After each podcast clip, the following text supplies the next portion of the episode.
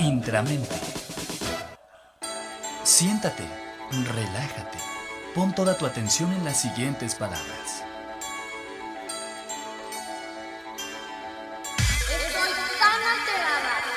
No sé ni qué pensar. Ay, mi hijo está raro. ¿Cómo le hago con mi marido? No aguanto a mi hermana. Ay, es que no me soporto. Mm, Tal vez sería mejor. No sé qué decisión tomar.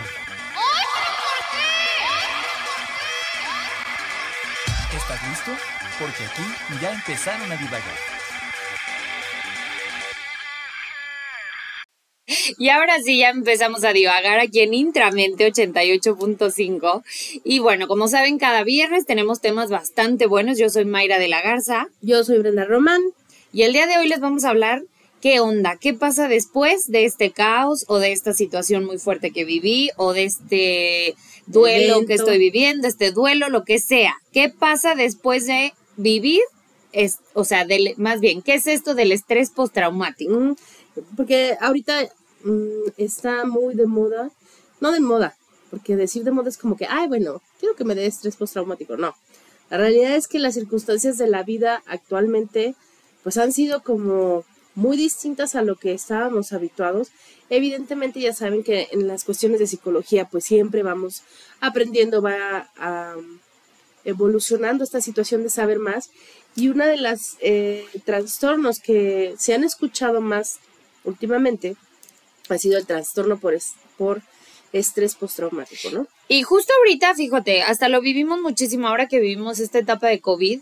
Hay muchas situaciones que se vivieron dentro de, obviamente, el, te- el temor de a lo desconocido, tristemente todas las pérdidas que tuvimos, ¿no? Los duelos que se viven todavía, obviamente hoy en día el, el- la añoranza de personas que se nos quedaron en ese camino, pero eh, pues hoy vamos a enfocarnos mucho como en este estrés postraumático que viene, no solo, lo quise decir un poquito esto de COVID y tal, no solo viene de un episodio durísimo en mi vida en el que estuve cargadísima de trabajo y entonces era evidente el estrés en el que vivía y después viene esto. No necesariamente es así, o sea, esto puede venir desde un evento tal cual, muy específico, un accidente o un episodio que escuchaste de alguien más que le pasó y entonces empieza en ti esta situación. Fíjate, ahorita ni siquiera lo pensé cuando íbamos a empezar a grabar, pero ahorita que estoy platicando, recuerdo muchísimo cuando yo tenía a Leonardo bebé, o sea, hubo una noticia que era como muy impactante que supuestamente habían intentado robarle una bebé, un bebé aquí, o sea, Ah, aparte en sí. una zona muy conocida Sí, y fue una entonces temporada que empezaron a robar Ajá, bebés. que claro. supuestamente se los arrebataban a las mamás. O sea, la historia fue que a una mamá se iba a bajar a una farmacia y se lo quisieron arrebatar, solo que la mamá se aferró al bebé y no lograron. Yo viví, obviamente recién mamá, primeriza, el, el temor, todas las hormonas que traías, pero bueno, siento que eso es evidente como que ya no puedes soltarlo. Vivimos en un país en el que siempre estás alerta, en- pues la verdad, Sí, sí, sí. tristemente. Sí, las Entonces- circunstancias de la violencia y de las cosas que estamos viviendo, sí, sí Sí, generan estrés genera, obviamente todos los feminicidios y todo este tema es estar volteando a todos lados Mm. de si me puedo bajar, no me puedo bajar, esto se ve raro, este aquí arranco mejor, pero bueno, me acuerdo que justo cuando vivía en aquella época tan, o sea, para mí fue una situación muy empática con esta mamá, pues sí me pegó mucho más Claro. fuerte. Ahorita lo recuerdo y digo, pues claro, era evidente que me iba a pegar, pero bueno, justo el, el estrés postraumático es una afección que se da Es que, por ejemplo, normalmente escucha- escuchamos el estrés postraumático o el trastorno por estrés postraumático y pensamos en una balacera, guerra, eh, que te asaltaron, una, una cuestión de abuso sexual. O sea, sí es, evidentemente, ante estos contextos o estas situaciones es que que se ahí da sí o sí se va a dar. es, ese trastorno. Pero, por ejemplo, si a mí de repente se me, fa- me falleció un familiar que yo no esperaba, si hubo un accidente de carro, si hay cosas que al final me sacan de alguna manera o me ponen en un estado de shock, es probable que pueda desarrollar estrés postraumático. Normalmente las cuestiones de los fallecimientos, pues entendemos que eh, si murió, por ejemplo, que se suicidó o hubo un accidente muy aparatoso, ah, bueno, claro, estrés postraumático, pero a veces pueden ser muertes que no esperábamos, que igual era el abuelito que no esperabas porque estaba bien de salud y de repente no está, eso genera estrés postraumático. Acuérdense que el estrés es una reacción del cuerpo buena y natural ante, la, ante las situaciones que nos alerta. necesitan que estemos alerta, que hay una reacción de parte de nosotros. Es una energía a favor de la vida. La bronca, cuando hay trastornos eh, que tienen que ver con la ansiedad y con el estrés, es porque esa energía se quedó como cuando se pega el clutch. Bueno, antes que había muchos carros con clutch. este, se queda ahí pegado y entonces ya no discierne el cuerpo y la mente de dónde sí tiene que estar en alerta y dónde no.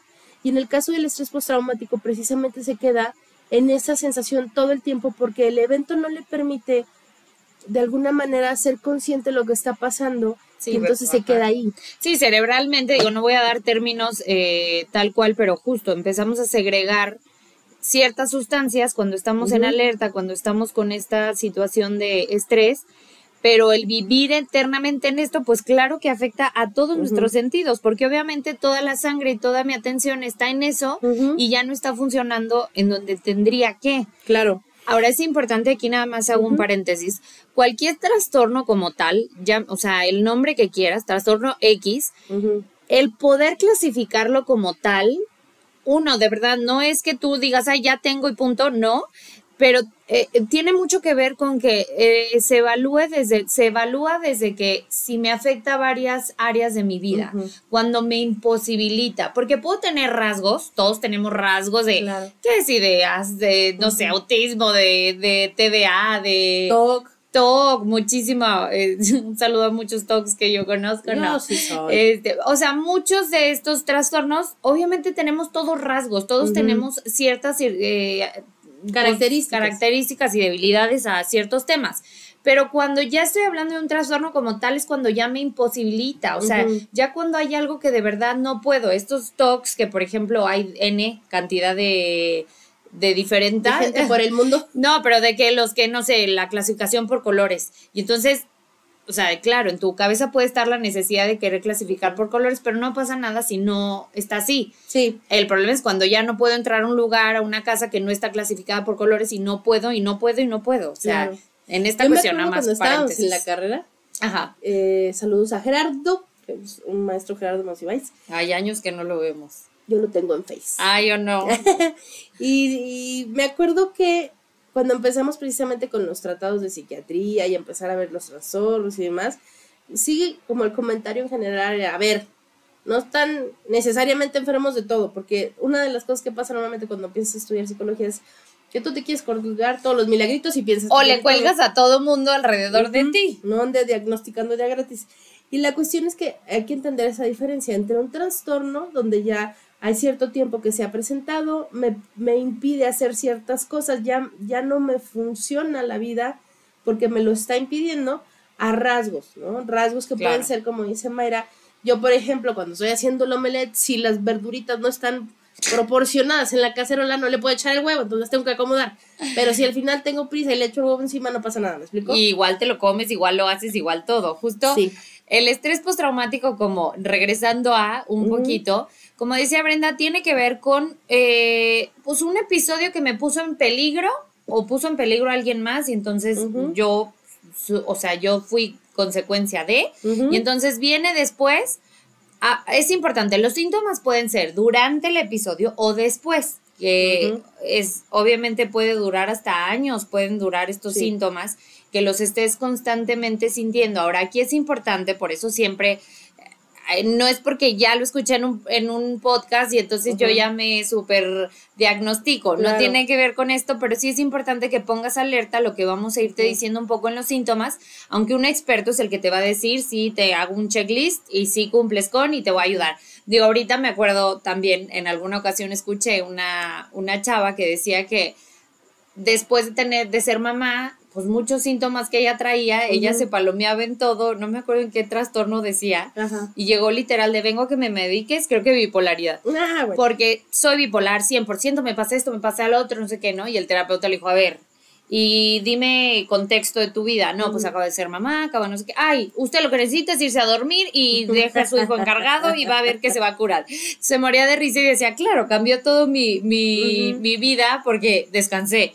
Sí. Entonces, hay que saber identificar en qué momento estoy teniendo en mi vida ya situaciones que me generan una diferencia. Ahora vamos a hablar justo de los síntomas que pueden estar generando, más bien que se que se empiezan a, que empiezan a evolucionar y empiezan a acrecentarse a raíz de que vivo con un, eh, después de un episodio que me causó lo que decimos, llámese miedo, llámese agresión Estrés. que tuve. Acuérdense, es un evento que me genera es mucho estrés o mucho miedo y eso va a hacer que los síntomas se vayan presentando. Ojo, los síntomas no son igual para todos, porque mucha gente va a decir, pues yo no tengo esos síntomas y no tengo TEPT, o sea, trastorno de estrés postraumático. O sea, son diferentes síntomas, hay una gama de síntomas, entonces a veces puede ser que coincidan mis síntomas o a veces puede ser que no me esté dando cuenta y como sea si traigo un estrés postraumático. Aquí en realidad se clasifican, hay como cuatro puntos importantes que se van a desglosar. Cada uno habla como de ciertas características que vamos a estar desarrollando y el poder decir tengo un trastorno de estrés postraumático es una combinación de todos. Tú puedes estar muy clavado en uno y quiere decir que, bueno, hay que trabajar en esa cuestión, pero no como tal vas a tener el estrés postraumático. Ujú. Entonces, si tú te palomeas solamente en uno de los aspectos que vamos a platicar, se podrá trabajar no desde el trastorno, sino desde estos rasgos que se quedaron y estas secuelas que se quedaron después de este estrés que tuviste, pero no es como tal el trastorno de estrés postraumático. O sea, el primero es, eh, tal cual, es volver a experimentar los síntomas y esto lo, lo nombran como reviviscencia. reviviscencia. Dije, ¿por qué me tocó a mí decir esto? Porque yo me revuelvo.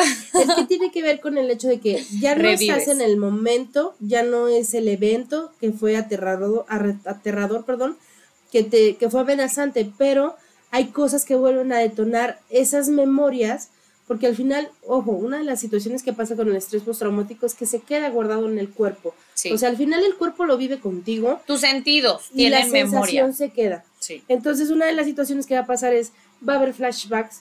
Por ejemplo, a mí me acuerdo, hace muchos años que di clases en la universidad, de repente llegaron unas chavitas a mi salón, unas alumnas, y, maestra, ayúdenos, por favor, porque se puso mal una compañera. Y yo, pues vamos. Entonces, este, ya voy y me llevan al estacionamiento, o sea, estábamos lejísimos de los salones. Pues, ¿qué pasó? Pues es que veníamos caminando para la escuela y pasó un- una persona en bicicleta, un hombre en bicicleta, y le dio una nalgada. Y ya, o sea, la llegué y estaba totalmente ida la chava, con movimientos este, estereotipados, o sea, diría un amigo, estaba langosteando, o sea, estaba hecha fetito y moviéndose de adelante para atrás. Entonces ya llegué y le empecé a hablar por su nombre, este, ya me dijeron, este, a una de ellas me dijo, una que era muy cercana a ella, me dijo, es que ella tuvo abuso, o sea, tuvo una situación de abuso, entonces ya empecé a hablar con ella, la empecé a regresar, en determinado momento ya pudo hacer contacto, empezó a platicar conmigo, y de repente alguien volvió a decir algo, o, o pasó una bici, no, estaba en el estacionamiento y pasó una bici, la chica vio la bici y ¡fum! se me fue otra vez. Ya vamos otra vez, ¿no? Hablarle, regresa, estás en un espacio seguro, pero la cuestión es cómo la bici, el hombre, la nalgada que le dieron, la llevó completamente a revivir ese evento donde ella evidentemente todavía no lo había podido cerrar o sanar completamente y con esta situación se le detonó por completo. Y aquí lo que es, digo, acá estamos hablando ya de un extremo que al final la llevó a un episodio muy fuerte.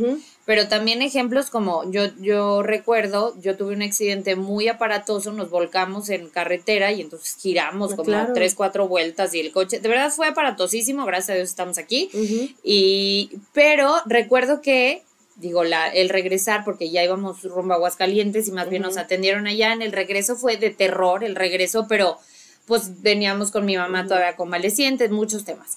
Pero después de tiempo salgo yo a carretera con mi familia y de repente empieza a llover y se oyen las láminas del coche y hay como un bache, me acuerdo que iba manejando mi hermano y sale el bache y se oyó, o sea, se cuenta pues las Metal, láminas. ajá. En ese momento, o sea, todo mi cuerpo volvió a reaccionar como al- a la situación de, Del choque. pues del, Del- choque del- que del- hubo, porque en este accidente yo no me di cuenta que lo que pasaba porque yo cerré los ojos. Entonces yo mi memoria, cada que lo platico me doy cuenta que cierro los ojos porque Ajá, yo sí. tenía los ojos cerrados y te puedo explicar lo que sentía. Después lo entendí, que estaba rebotando por todos lados, pero yo no... Andabas de canica. Andaba de canica, pero yo no me daba, o sea, yo en ese momento no me di cuenta y entonces visualmente yo no tengo imágenes. Pero la sensación. Pero sí. la sensación y el ruido es que fue durísimo y entonces se me fue quitando. Las primeras veces que oía el lámina como que me ponía nerviosa. Todavía hace poco me pasó que igual íbamos en carretera, empezó a llover y como las láminas del coche son muy pues características, de nuevo mi cuerpo se prende y entra en tensión, pero soy consciente y es como, ay, ya, relájate, todo va a estar bien, tal. Pero este tipo de revivir estas situaciones a raíz de algo que me ancla a aquella situación que viví, o puede ser hasta pesadillas, sueños en los que pues regreso la- y la revivo la situación. Esta es como la primera sintomatología que podemos tener. O mezclado también pueden estar los pensamientos aterradores. Sí. Yo me acuerdo de mi hermana, saludos a mi hermana, que cuando falleció mi papá, uno de los pensamientos aterradores que tenía, que fue, aunque la- el fallecimiento de mi papá ya llevábamos tiempo esperándolo, porque ya tenía una situación de salud, mm, pues precaria, ya llevaba mucho tiempo como en, no en agonía, pero sabíamos que era un final, Iba a pasar. ¿no? Que iba a pasar. Y evidentemente, eh, no sé, como 15 días antes lo habíamos sacado del hospital, no, lo habíamos metido al hospital y había vuelto a salir y ya nos habían dicho que no había Mucho. nada que hacerse, ¿no? Entonces, aunque lo estábamos esperando, para ella el impacto fue que lo iba a ver un día y el- un día antes y no lo pudo ver, ¿no? Y de ahí se le generó después, a mi parecer, esta cuestión de, de tener miedo de que nos pasara algo a mí, a mi mamá o a mi hermano, ¿no? Y hubo un tiempo que lo trajo hasta que lo pudo trabajar, pero eh, hablamos precisamente de estas muertes que no te esperabas o que no era tan claro que pasaran y generan pensamientos aterradores. Si en los choques, bueno, es que si me subo un coche voy a- me va a volver a pasar.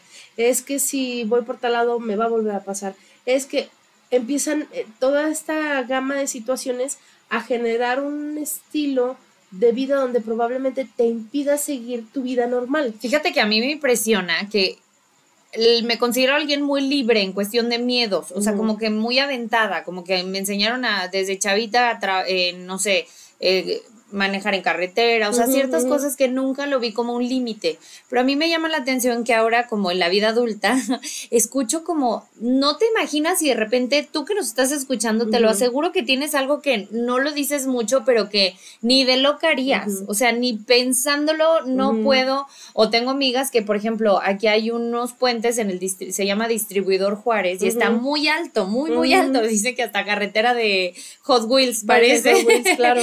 y muchas personas no se quieren subir y prefieren bajarse al tráfico de la glorieta que está Sí. enorme por terror a subirse. Hay ciertas cosas, pero a partir de algo, ¿no? A Claro, partir de claro. algo que les pasó y entonces ya no quiero y evito. Entonces, justo aquí es como el tanto el eh, bueno no ya me fui a la otra de evasión pero antes de esta el, el- la reviviscencia tendría que ver con esta situación que algo me ancla la, a la situación y puedo reaccionar desde esta parte que nos contabas en un inicio súper extrema de que me voy catatónica, una Ajá. situación en la que me pierdo, colapso y estoy perdida, o simplemente empiezo a darme cuenta que mi cuerpo reacciona, que mi mente empieza a divagar y empieza a tener pensamientos muy aterraros, aterradores, Aterradores. y es cuando pues vemos que ahí hay este estrés Sí. constante, ¿no? En este tema. También puede haber, otros de los síntomas que puede haber son los síntomas de evasión. Estos son normalmente situaciones que generas, una puede ser que generas para no pensar en el evento, ¿no? Y resulta que entonces falleció alguien porque se suicidó y lo que hago es llenarme de trabajo para no poder hacer contacto con lo que me está pasando, con el enojo, con la tristeza. Entras en una situación de tengo muchas cosas que hacer, tengo que resolver todos los pendientes que dejó, es que hay mucho trabajo en mi casa, es que mis hijos tienen que salir adelante, es que me dejó deudas, toda esta situación como de alguna manera resolviendo cosas del duelo probablemente o, o cosas que pasaron en, en el evento, pero la cuestión es no quiero hacer contacto Sí. con lo que pasó. Me enfoco, no sé, en este momento se me viene, si en el duelo me enfoco más en, no, no, no, es que la casa la tengo que dejar limpiecísima, entonces tengo que sacar ya toda la ropa, tengo que, y me empiezo a, a enfocar en las cuestiones materiales para, no, no, no, porque tengo, tengo, pero el punto es no enfocarme en tocar esa emoción. Ahora, también en esta parte de, de evasión, tendría que ver cuando también eh, evito lugares, evito que si fue un accidente automovilístico o yo, por ejemplo, aquel accidente en carretera, no, ya no voy a carretera. Ya jamás voy a Aguascalientes por Ya carretera. jamás voy a Aguascalientes, me voy por, por avión y ya está, ¿no? Eh, o sea, evitar las cosas también. Y fíjate que aquí tiene un poco, eh, voy a tomar como el, el espacio.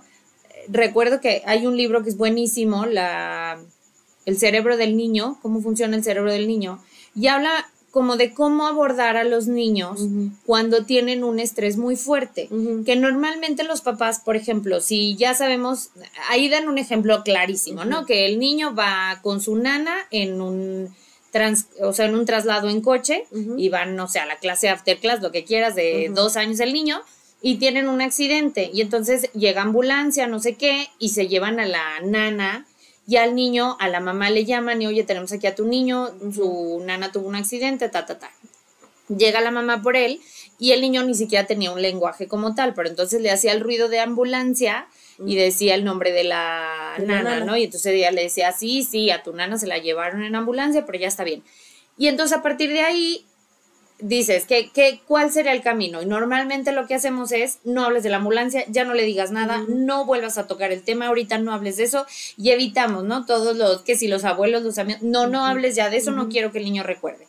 Y al contrario, lo importante aquí algo. sería constantemente estarlo regresando y regresando y, oye, ¿te acuerdas que la ambulancia? Y no es echarle sal a la herida, no, es ayudarlo a construir esa situación que vivió, ponerle palabras y ni siquiera ponerle palabras porque en este caso no tenía, no, no tenía No lenguaje todavía, ajá. pero tú le ayudas, oye, y te asustaste mucho. Oye, y sentiste que no iba a llegar, sentiste que me tardé mucho, estás preocupado por ella, vamos a verla, vamos a darle flores. Es que te acuerdas que iban en una ambulancia, te y recuerdas y recuerdas. ¿Por qué doy este ejemplo en este momento?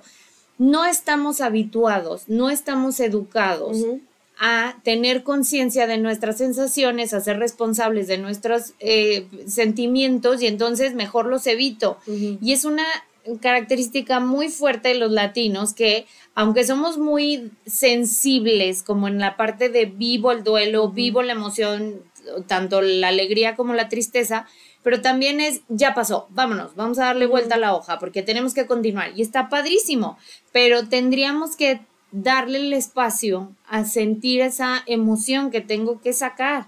No nada más darle el carpetazo, ser positivos y ya pasó. Sí, claro que tenemos que hacer eso y eso nos saca adelante.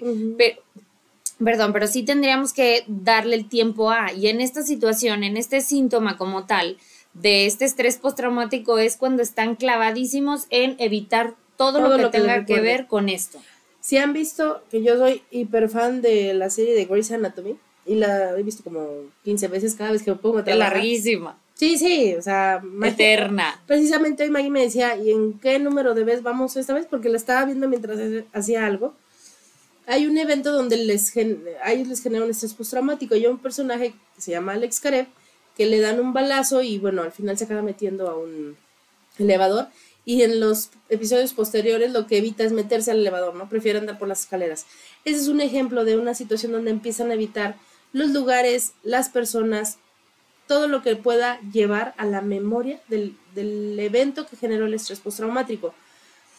¿Qué va a pasar con, estos, con este síntoma en particular? Que al parecer pues no estás tocando la herida, no estás tocando lo que generó el estrés, pero va a rebotar en algún lado. ¿no? Sí, va a salir porque va a salir. Y justo esto tendría que ver con nuestro siguiente síntoma, que es el síntoma de hipervigilancia o reactividad, que precisamente estoy en una constante eh, estado de alerta que me que constantemente, o sea, fácilmente puedo estar sobresaltado, constantemente puedo estar con los nervios al límite, o sea, estoy reaccionando ante todas las circunstancias y Y ante circunstancias normales, pero que yo las hago grandes. ajá. O sea, va a ser que yo me enoje por cualquier tontería. Y lo pongo a nivel de tontería porque probablemente en otro momento, si no tuviese estrés postraumático, No me valdría un cohete, ¿no? Pero, pero la cuestión es que ahorita no. Entonces me genera ira, estoy súper angustiado, estoy súper vigilante de lo que está pasando. Fíjate, aquí se me viene a la mente como una, una mamá, un personaje de una típica mamá nerviosa. ¿Qué pasó? No, no, me está hablando. ¿Qué, qué pasó, mijito? ¿Qué pasó? ¿Por qué me estás...? Nada, mamá, te estoy avisando tal, ¿no? Como este, como que hay ciertas Características. características de mamás que están completamente volcadas al nervio, o sea, por decirlo así. Y obviamente va a haber dificultad para dormir porque constantemente voy a estar alerta, o sea, todo el tiempo se escuchó un ruido, no puede ser, ya se metieron a la casa, ¿quién está aquí adentro? Y ay, chocaron, seguro ya se mató. O sea, con esos pensamientos catastróficos, pero que también me llevan a no dejarlo ahí, o sea, sino a estar sintiéndome yo constantemente, no es nada más sentir o tener el pensamiento, es mi cuerpo está en constante estrés. Y obviamente, lo decíamos hace un ratito, cuando estoy segregando constantemente ciertas eh, sustancias de mi cerebro que no me están permitiendo enfocarme en lo que, o sea, en la parte de reposo. Claro. Cuando mi cerebro está en reposo, permite que los órganos estén funcionando como deben, en lo que deben. Pero cuando hay estrés es, órale, todos mijitos, pónganse a reaccionar conmigo, órale, vénganse conmigo al estrés y reaccionan solamente a la alerta, pierdes el apetito, pierdes otras cosas porque tú estás alerta. Entonces, aquí viene cuando estás en este estado constante en el que estoy sobresaltado, estoy al límite, estoy enojado, estoy alterado, no permito este reposo y entonces, obviamente, mis nervios, mi enojo, mi frustración y demás va a estar constantemente alterado. Claro. Y luego están los síntomas que van a tener que ver con la cuestión de pensamiento o cognición y también con el estado de ánimo. Estos síntomas, por ejemplo, podrían ser cuestiones donde no me acuerdo del evento, no sé qué pasó. O sea, tengo lagunas sobre el evento, tengo huecos sobre el evento, ¿no? Entonces, ese es un síntoma porque al final, de alguna manera, mi cerebro está evitando que yo haga contacto con esta situación en un sentido de supervivencia. Ojo, estos síntomas que estamos hablando y el estrés postraumático tiene que ver con un sentido de supervivencia. De alguna manera, por extraño que parezca, es algo que está sanando mi alma, me está permitiendo seguir, pero la cuestión es que estoy siguiendo a pesar de mí mismo, hay un costo para mí mismo. Por eso el rollo de ir y trabajarlo, para que entonces lo pueda sanar, para que pueda seguir, pero que sea desde el aspecto que vaya más hacia la vida, que sea una cuestión donde tú puedas sanarlo. Y en el caso de los problemas cognitivos es no me acuerdo, no me acuerdo, no me acuerdo, no me acuerdo. Personas que pues llegué aquí y ya no sé qué pasó, o estaba no sé dónde y del trans... Me acordé ahorita de una paciente que ella me narraba cuando falleció su papá. Entonces se acuerda de que afuera de la casa se desmaya el papá, lo agarran, lo trepan a la ambulancia, no se acuerda cómo fue el traslado de su casa al hospital. Cuando llegan, les dicen que falleció. Todo el traslado lo tiene bloqueado. Después que le dijeron que había fallecido el papá, lo tiene bloqueado. Porque creo que fue un evento ahí medio traumático y completamente bloqueado. O sea, había como minusas de cosas que le habían pasado. Pero después de, no sé, 30 años, sigue sin recordarlo, ¿no? Sí, y es de verdad no recuerdo nada, no que tengo lagunillas y de, ay, como que de repente no me acuerdo muy bien o ya cambié la, ya me ayudó no sé quién a recordar. No, o sea, aquí es cuando está bor- completamente borrado. Y también puede generar pensamientos negativos sobre ti mismo y sobre el mundo. O sea, que este, también este estado de ánimo constante en, después de este estrés postraumático tendría que ver con que tengo malos pensamientos sobre mí también, o sea, como en cuestión de señalarme, de verme como alguien malo, como alguien que no hace bien las cosas, de estar como todo el tiempo sobajándome a mí y al mundo, siendo el malo el mundo, Claro. o sea, sin ponerle como la explicación como tal, o sea, habrá una justificación, ¿no? Mi vecina me cae gorda y es mala persona porque mata a los gatos de todo mundo. No es cierto, no es cierto, pero es un decir, a que nada más digan, no es que mi vecina seguro es, es maldita. ¿Por qué? Pues no más, o sea, no hay explicación como tal. Sí, o incluso puede haber esta cuestión de, de sentir culpa y remordimiento. Por ejemplo, yo creo que no, es muy común escuchar este, esta situación donde le prestaron el carro y por prestarle el carro, bueno, no por prestarle el carro, tuvo un accidente, acaba falleciendo con el accidente de carro, ¿no? Entonces, una reacción probablemente, papá, es, es que yo tengo la culpa, ¿para qué le presté el carro? Cuando en realidad no hay una responsabilidad en el sentido de, pues bueno, era un evento que probablemente tenía que pasar. Fíjate, hoy platicábamos en la mañana, platicaba en mi trabajo de las situaciones en, de COVID, por ejemplo, de que cuando fallecieron muchas personas y la carga que sentían, por ejemplo, jóvenes que le contagiaron a sus papás y sus papás son los que fallecen, como todo esta, eh, estos pensamientos de culpa que Si tienen no hubiera salido. si no hubiera salido, si yo no lo hubiera contagiado, si no tal, que apare- aparentemente tendría mucha justificante, ¿no? El decir esto, pero al final sabemos que ni un día más ni un día menos voy a vivir, o sea, voy a vivir lo que me tocaba vivir. Entonces, desde esta conciencia, el poder empezar a, a dejar de lado el tenerme que culpar a mí de lo que pasó o no pasó a raíz de algo que Claro. yo hice, ¿no? Tal. Eh, porque justo viene, o sea, todo este sentimiento de culpa, el- el remordimiento, pero también eh, puedes empezar a perder el interés por cosas que antes disfrutabas muchísimo, porque obviamente tu estado de ánimo está muy bajito, ¿no? Si habláramos de frecuencias, me imagino como que estás en tu frecuencia la más bajita y entonces no hay ganas de nada. Y, y va a haber ahí una combinación, por ejemplo, cuando estamos en un accidente y alguien fallece y yo no, puede haber un sentimiento de culpa de por qué yo sí sobreviví, por qué yo no, por qué yo no tomé su lugar, por qué yo no fallecí y entonces, pues yo no debería estar aquí, yo tuve que haber sido quien se muriera, entonces, ¿cómo voy a disfrutar de la vida si está mal que yo haya sobrevivido, no? Por ejemplo, cuando hay situaciones donde el hijo fallece y el papá no, es muy común que pueda pasar esto porque es como una sensación de culpa de yo tendría que ser la persona que falleció, no puedo disfrutar ya de la vida. No hay posibilidad porque está mal, tenía que haber, tendría que haberme ido yo, ¿no? Y también hay otro que empieza la falta de concentrarte. O sea, Ujú. obviamente tu mente está en otros lados y el día a día, donde dejé las llaves, donde no me puedo acordar dónde estacioné el coche, pero lagunas fuertes, ¿no? O sea, de, de verdad no recordar que si los anillos me los quité para lavar los trastes, pero no están al lado del fregadero, entonces ¿dónde están? ¿Dónde están? ¿Dónde? Sabrá Dios dónde los dejé y no encuentras y no hay manera de tener este clic de flashazo de qué hice, ¿no? O por qué pasó y no me puedo concentrar. Ahora, si te fijas, o sea, si hacemos como, si hace, si fuiste haciendo resumen, dices, ay, a ver, yo tengo más de 10 de estos. O sea, es muy probable que me digas, pues claro que mm, tengo dificultad para dormir, estoy completamente, este, muy arrebatado, tengo mucha ira de repente. Me acaba de pasar no sé qué y a partir de eso tengo esta cuestión de, de estos síntomas. Si bien pueden ser que los tenga, ojo, acuérdense que el trastorno tiene que ver con una situación que ya me impide vivir. Exacto. Y lleva un tiempo. Normalmente va a haber reacción normal. Acuérdense que una reacción normal ante un miedo o una situación es el estrés. Tengo que estresarme. El cuerpo necesita moverse de esa forma. Pero va a resolverlo de tal forma que ese estrés y esa energía va a ir bajando. La cuestión del estrés postraumático, el trastorno por estrés postraumático, es que puede ser que ahorita pasó el evento y yo no, no me pasa nada y años después se activa. O puede ser que ahorita me pase, pero se queda ahí mucho tiempo. ¿No? Es distinto a una reacción normal de un shock. Exacto, o sea, puedes decir, ay, me pasa todo eso, sí, pero tu vida puede seguir adelante, tú puedes seguir subiéndote al distribuidor sin problema, puedes seguir manejando en carretera aunque hayas tenido el accidente, o sea, puedes seguir pasando en la curva que falleció uno de tus familiares y tú sigues pasando por esa curva, te acuerdas de esa persona, le mandas lindos pensamientos, pero A mí, bueno, me queda claro que es algo que, que necesito eventualmente trabajar en terapia. No es que, que me afecte, pero me recuerda. Eh, aquí cerca de, de mi casa eh, hubo, hay un lugar donde siempre chocan, ¿no? Es una curva que siempre la agarran muy rápido y chocan.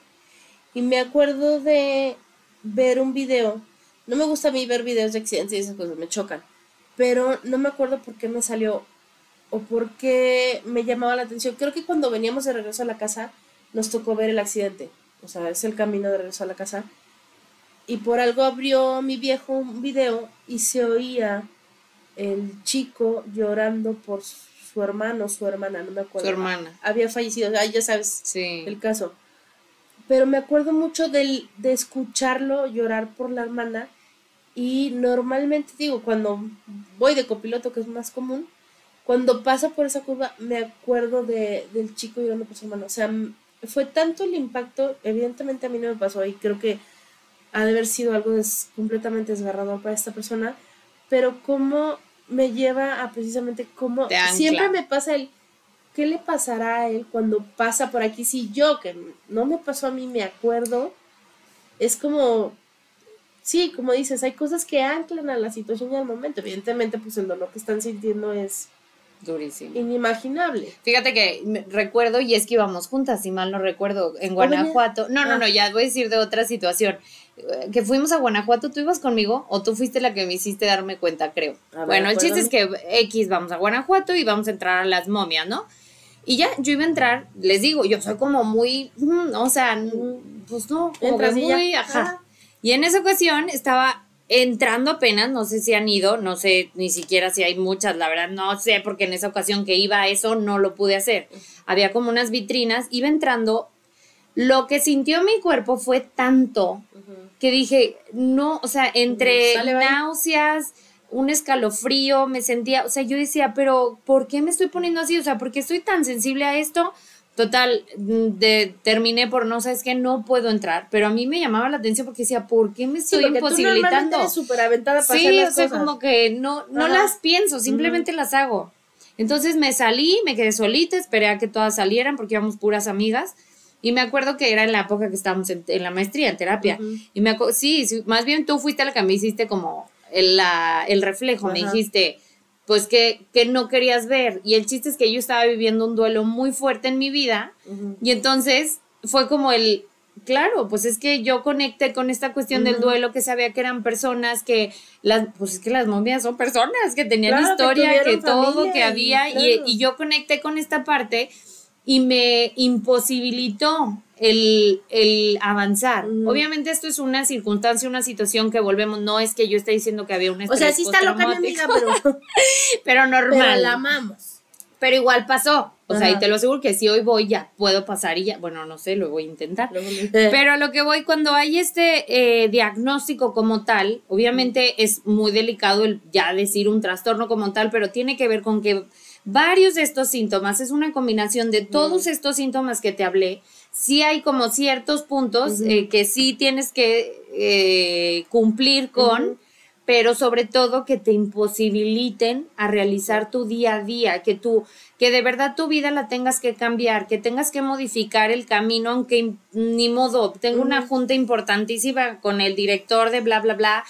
No voy a llegar porque ni modo, no puedo pasar por esa calle que me da terror y aunque tenga que dar una vuelta eterna, no lo voy a hacer. Y aquí estamos hablando de síntomas que si, que si los escuchamos es ahí sí, claro, o sea, puedo identificar perfecte- perfectamente si tengo estrés postraumático o no, pero últimamente eh, yo empecé a leer el libro este de Este dolor no es mío y habla precisamente de estos eventos y cómo se van pasando de generación en generación, desde la genética, no nada más desde los estilos de aprendizaje, sino tus células se impactan de lo que está pasando. A mí algo, o sea, de estas informaciones que luego tienes en el cerebro, pero nunca las pelas y de repente llega algo que dices, ah, claro, qué impresión.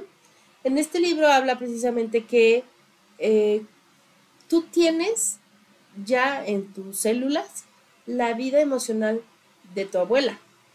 ¿Por qué? Porque cuando tu abuela estaba Sí. embarazada de tu mamá, Ya estabas tú, tú ahí. ya estabas ahí. O sea, había tres generaciones en ese cuerpo. Entonces, para las abuelas que tuvieron un evento, para situaciones que vivieron las abuelas, tú ya estabas adentro. Entonces, a veces estos estrés postraumáticos se heredan genéticamente, que es un poco lo que habla este libro. Pues mucho, todo lo posguerra, por ejemplo, Claro. quienes sí vivieron guerras, quienes sí estuvieron en Y situaciones te voy a decir fuertes. algo, amiga. Estamos, o sea, nosotros vivimos, los mexicanos vivimos en un estado de guerra. No nos damos cuenta, no sabemos que estamos inmersos en un estrés postraumático. Leyendo ese libro dije, no, o sea, no inventes, la, la neta es que mucha gente estamos con estrés postraumático, no nos damos cuenta, porque todo este rollo de, sí, el narco, sí, las balaceras, sí, los asaltos. Yo creo que ahorita no hay un lugar en el país que no haya esta cuestión donde estemos Hay que viviendo cuidarse. violencia. Claro. Entonces, eso genera un estrés postraumático. Y la neta es que darnos cuenta, porque luego es, pues, ¿quién sabe por qué traigo colitis? ¿Por, ¿Quién sabe por qué no quiero salir? ¿Qui- Estamos viviendo un estrés postraumático. Probablemente no como trastorno, pero sí estamos constantemente estresados Sí. y no nos damos cuenta. No, y justo ahorita yo lo veo hasta en la educación, que el, por ejemplo, todo este tema después post-COVID, o yo te puedo identificar generaciones COVID que dices, estos chiquitos son los que nacieron y se quedaron en casa mucho tiempo sin convivencia con otras personas, les faltó la cuestión de estimular el lenguaje, porque regresaron, pero todo el mundo trae cubrebocas, no veían cómo se articulaba, y entonces hay muchas situaciones en las que se están generando pues se notan las secuelas de algo, de un episodio fuerte que Claro. cambió radicalmente el estilo de vida de alguien. No me acuerdo si fuiste tú o quién me contó de precisamente un niño que nació en pandemia y pues duró dos años en pandemia el niño y entonces para el niño solo existían papá y mamá. Entonces el ir al kinder le generaba una fobia impresionante porque no conocían a la gente. Claro. Porque tampoco se acercaban a los abuelos, no se, no se acercaban a nadie para cuidar al niño y para cuidar a la demás familia. Pero para el niño ver que había más gente aparte de papá y mamá fue todo un. No, y sabes también yo qué le agregaría, porque tal vez hay personas que desde antes eh, vivieron su cuarentena y la alargaron un poquito cuando nace un bebé de mejor no queremos ver a nadie, mejor nada más papá y mamá, pero se venía desde una, o sea, se vivía desde una armonía, desde que es una decisión, estamos tranquilos, estamos contentos, estamos solo nosotros, Sí. pero acá era el terror de no quiero ver, no ve abuelitas que conocieron a sus nietos a través de la ventana y no los tocaban porque había el terror de que si yo lo puedo Claro. contagiar, se hubo mucho estos temas y nada más quiero agregar, esta parte laboral también me comentan, ahorita hay muchísima gente incapacitada por estrés postraumático Claro. de COVID. Es que la verdad es que la cuestión con el COVID, a mí en consulta, evidentemente hubo muchos casos donde llegaban y es que metía a mi papá, metía a mi abuelo, metía a mi tío y ya no salió. Y ya no lo volvió a ver.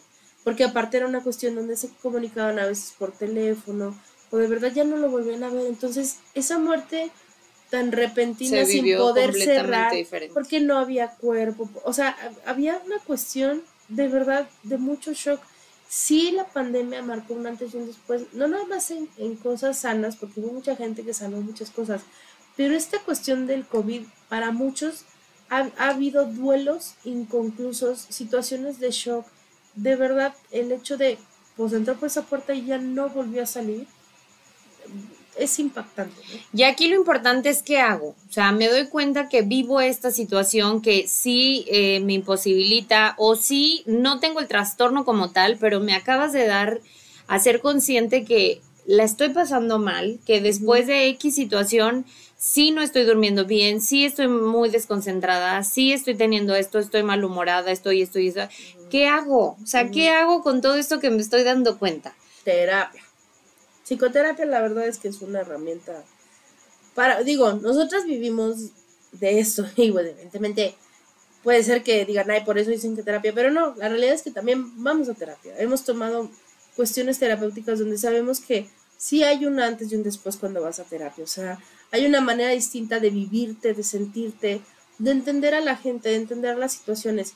No siempre, y ojo, normalmente cuando tocamos la cuestión de la terapia, mucha gente puede decir, ay, pues sí, ve terapia, bien padre, bien bonito, te conoces, ay, qué bonito, desarrollas amor por ti. La realidad es que hay experiencias en terapia que pueden ser muy dolorosas porque las heridas son dolorosas y no siempre es tan agradable, pero la realidad es que conforme vas sanando, eso va cambiando, va mutando y va haciendo que seas más pleno, más consciente. No significa que cuando vas a terapia dejas de tener problemas o va a desaparecer esto. Probablemente lo hagas consciente y le puedas dar un, un vuelco distinto, regularlo de manera distinta. Sobre todo el vivir esta situación, o sea, vivir la emoción que te toca vivir, explotar esa emoción que si la estás evadiendo, que si la que si no la no le hiciste caso, o, O sea, no le tienen, no tiene nombre. o, ajá, o no tienes ni siquiera la conciencia de que le estás pasando, el vivir un proceso de darme cuenta, pues primero es ponerme en esta sintonía, pero después también donde viene la, la parte divertida, si lo quieres ver así, es qué estrategia voy a empezar a usar, qué cosas de verdad, pues ahorita todavía no me siento tan capaz, ah, pero voy a tener una estrategia para afrontarlo, voy a buscar eh, enfocarme en tal cosa y entonces me ayuda en esta, pero desde mi conciencia, no desde mi evasión, que es la gran diferencia para poder ir caminando y creciendo. Ahora, sí mencionamos terapia, pero como siempre, siempre les decimos, de verdad, es que el primer paso es lo primero, el, el darme cuenta, el buscar hasta un este, guía espiritual, a alguien que te ayude, o sea, lo primero es decir, sí, sí necesito ayuda, sí reconocerlo, y ya tú irás encontrando las redes de apoyo, pero sí es importante que le pongas atención y que empieces a accionarte, que te quedes, ya no te quedes solo en el pensamiento, sino que empieces a hacer más cosas por ti, Sí. porque siempre lo hemos dicho, o sea, de verdad necesitamos trabajar en mí, eh, alimentarme a mí, estar bien yo para poder estar bien para los demás. Échale Tener cosas nutritivas en tu olla, siempre decía, ¿no? O sea, el cucharón va a sacar lo que hay en la olla, no Ujú. puedes sacar más. Y tú eres una olla, tú decides qué pones dentro de ti, qué, qué quieres dar para los demás y qué te quieres dar a ti mismo, porque tendría que ver con esta conciencia de quiero vivir en una constante alerta, en un constante estrés, en un constante evasión, en una constante evitación. Estamos hablando de cuestiones que son dolorosas. O sea, evidentemente este, este evento traumático, ponle el nombre que, que fue, ¿no? O sea, un fallecimiento, un suicidio, un abuso, este, la muerte inesperada de alguien, un accidente, evidentemente es algo doloroso. Por eso el cuerpo y el alma están reaccionando de esa forma. La cuestión es que tú te hagas responsable de esto y entonces lo lleves a sanar. O sea, es un poco como cuando uno va al gimnasio y dice, bueno, en mi caso que yo soy la más fitness del mundo, ¿verdad? Pero la cuestión es, ¿cómo puedo hacer esto que sea más saludable para mí? Que al final va a ser algo bueno para mí. La terapia o la psicoterapia ayuda de esta forma. Ojo, hay personas que puede ser que el nivel de, estrés o el trastorno sea tan fuerte que necesiten medicamento, Medicamento. y no pasa nada, porque luego también está este tabú de, es que me van a dar medicinas. Eso Eso no voy a ser adictiva. No, no, no va a ser adictiva. El, el- obviamente el psiquiatra tiene el tiempo perfecto para dar, para ir quitando, para ir aumentando, para ir Sí, si dosificando. uno o hace sea, lo que se le pega la gana, pues sí, ¿verdad? sí, no. Pero la cuestión es, o sea, acércate. A veces el cuerpo necesita como esta ayuda, es como cuando tomas vitaminas. Cuando traes una carencia de algo, tomas vitaminas, ayuda a que el cuerpo se recupere de alguna forma. Los medicamentos es algo similar. Va a ayudar a que estés en un estado más óptimo para que entonces, tiempo después, trabajes con psicoterapia y las medicinas quedan relegadas porque ya no las necesitas. Pero sí es importante que te puedas dar como este beneficio, ser compasivo contigo, decir, ¿sabes qué? Ahorita no puedo solo, sí necesito ayuda. Principalmente ¿no? eso. O sea, todos necesitamos apoyo, todos en algún punto ne- necesitamos flaquear y se vale. Y en este flaquear le doy oportunidad a otros que entren en acción, que también están alrededor de mí para eso. Yo te la voy a cambiar a lo de flaquear. O sea, puedo reconocer en mí que hay momentos donde puedo ser vulnerable, ¿no? Donde puedo recibir ayuda, donde puedo aceptar que el otro dé. Entonces, vivir mi vulnerabilidad me va a permitir sanar, ¿no? Que al final, que al final el rollo del estrés postraumático tiene que ver con eso, ¿no? Es un evento donde me siento tan vulnerable y tan desprotegido que no sé cómo reaccionar. Por ejemplo, ahorita me estaba acordando de personas que son asaltadas o que les robaron la casa. Es un shock bien cañón porque entran a tu intimidad, o sea, hay un lugar donde es que ya no estoy seguro aquí, ¿no? Mi casa que yo sentía el lugar seguro, ya no estoy seguro. Ya no está. Entonces, hay que tocar esa vulnerabilidad para ser más fuertes. Trabajar en ti, escucharte y principalmente ser consciente de la etapa en la que estás viviendo para atenderte. Y bueno, nos vamos al pilón porque se nos acaba el tiempo. Ya se nos acabó para Ya se nos acabó, pero nos vamos al pilón.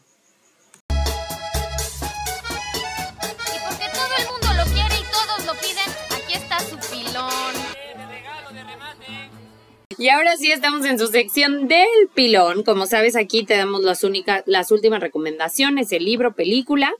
Y como te decíamos, ¿no? Antes que todo esto, saber que si detecto que la estoy pasando mal, o sea, es que nadie debemos de estar viviendo situaciones así solitos, sin el salvavidas, sin la ayuda, sin la el ir a buscar con profesionales que de verdad me puedan apoyar en esto. Entonces te invitamos a hacerlo. Normalmente vamos a tener eventos en nuestra vida que pensamos que nadie más los vive o que no me van a entender. La realidad es que hay mucha gente que a veces, desgraciadamente, pasamos por lo mismo y siempre va a haber alguien, grupos de apoyo, ir con un psiquiatra, ir con un psicoterapeuta, donde te puedas sentir escuchado. A veces no podrán entender el evento que yo viví, pero al menos puede haber como La este empatía. espacio de contención donde tú puedas hablar de lo que no puedes hablar, tocar lo que probablemente sea difícil, ser vulnerable. Entonces, sí, si yo me está pasando algo que siento que puedo mejorar, sanar, ser más pleno, bueno, pues buscar ayuda, ¿no? Y precisamente para ayudarnos, ya ven que en el pilón pues siempre está esta cuestión del libro y la película, y el libro El día de hoy el libro es, se llama El murmullo de los fantasmas, volver a la vida después de un trauma. Así, El murmullo de los fantasmas, volver a la vida después de un trauma de Boris, Boris Cyrulnik. Está muy bueno, para que está como muy digerible, entonces para que lo puedan leer. Y la película que les recomendamos el día de hoy es... Es, en español se llama Sin miedo a la vida, es una película ya viejita, ¿verdad? Eh, si mal no me falla, ahorita les digo el año que salió, salió en 1993, es una película americana, eh, el título original es Fearless eh, y el director es Peter Way y reparto está Jeff Bridges y Rosy Pérez, que son como los principales, y es precisamente una situación donde ellos viven un accidente aéreo y lo que les pasa a raíz de este accidente y de los de precisamente presentan muchos de los síntomas que hablamos. Entonces, la pueden ver y la verdad es que vale mucho la pena, es una muy buena película y bueno, para que nos vayamos haciendo conscientes y bueno, cada vez podamos sanar un poco más. Así es, nos despedimos. Yo soy Mayra de la Garza. Ya soy Brenda Román, que pase el excelente fin de semana, nos escuchamos el próximo viernes. Ahora estás listo para salir del trance. 3, 2, 1, 0. Te esperamos el próximo viernes aquí, en Intramente.